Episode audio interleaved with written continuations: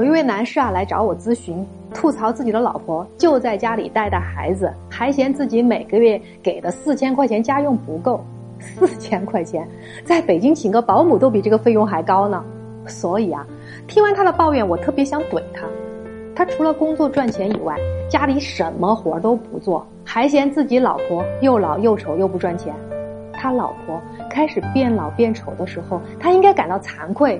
因为是他帮他分担掉所有琐碎的家事儿，换个角度想一想，如果是他每天做家务、带孩子，半夜醒来还要给孩子喂奶，孩子哭闹还要不停的去哄，那么衰老的一定是他呀。